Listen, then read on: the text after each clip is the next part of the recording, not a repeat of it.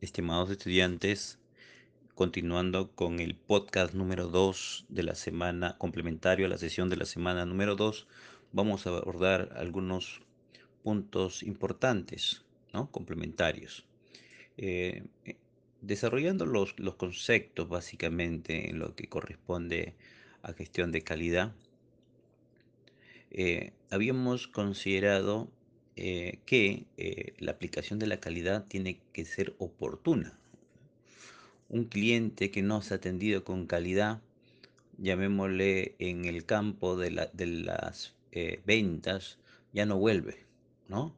Es por eso que la calidad en este, en este sector específico de las ventas es muy importante. La, la calidad, como señalamos, garantiza la presencia de una organización de manera permanente en el mercado. Junto con la calidad, acordémonos que uno de los aspectos importantes es la innovación. Empresa que quiere practicar la calidad tiene que eh, innovar, renovar la calidad, a fin de que esa innovación incremente la calidad en diversas etapas del desarrollo de una organización.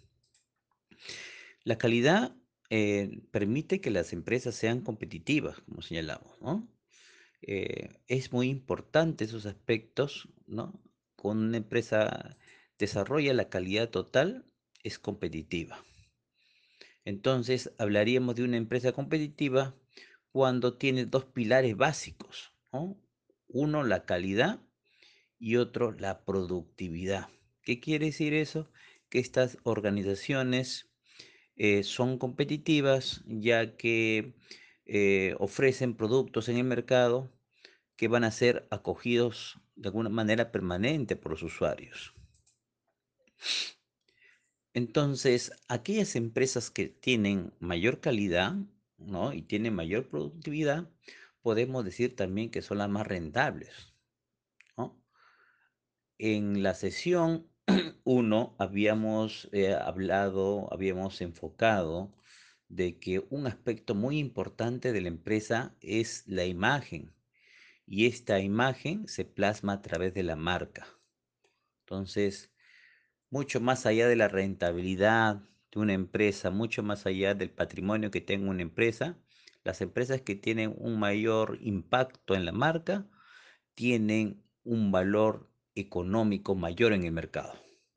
Un valor económico, un valor moral que hace que crezca, ¿no? Su cotización, por ejemplo, en la bolsa de valores, Una empresa que tiene una marca que está muy reconocida en el mercado, podemos decir que es eh, que tiene mayor valor en el mercado, ¿no? De bursátil, por ejemplo. Cuando hablamos de conceptos de calidad, acordémonos de que eh, la calidad, el primer, el primer ah, usuario o el usuario es el que percibe la calidad, ¿no? Es una experiencia personal. Un usuario, un cliente que es atendido con calidad y éste la percibe como tal, va a ser el principal, la principal fuente de crecimiento de una organización. Es por eso que es muy importante que los usuarios eh, tengan, reciban el producto con la mayor calidad posible, ¿no? Y la calidad es algo permanente, la calidad no es un, no es algo pasajero. Yo no puedo señalar, por ejemplo, mi organización, yo no puedo, si construyo, por ejemplo, edificios, yo no puedo decir, ¿no? Este año voy a construir con calidad para obtener mayores ventas, pero el siguiente año ya voy a, a minimizar mis costos y la calidad la voy a reducir también, ¿no? Eso es imposible. Una empresa tiene que permanecer con la calidad durante todo su desarrollo. Entonces, de esa manera, la empresa es más competitiva, como ya señalamos. Y aparte de practicar la calidad, es muy importante que, la empresa se certifique, ¿no? ¿Por qué optar por una certificación? Acordémonos que las empresas cada vez eh, tienen mayores exigencias para que puedan prestar, ¿no? sus, eh, puedan prestar sus ventas, tanto a nivel de servicios como de bienes las empresas, los usuarios, las empresas usuarias cada vez requieren que las empresas estén certificadas y estén reconocidas como tal. Es exigencia de los clientes. Entonces, Como tal, hay que implementarla.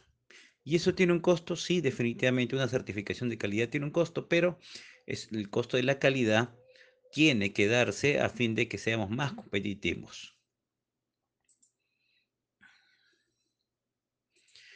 Muy bien, estimados estudiantes, eh, en la presente sesión número 2 se ha desarrollado una actividad, una tarea que es complementaria, que es basada en el presente podcast. Escucha los conceptos vertidos, analízalos y sigue la rúbrica considerando fuentes relevantes en tu presentación. Eh, verifica los plazos y evita el plagio. Gracias.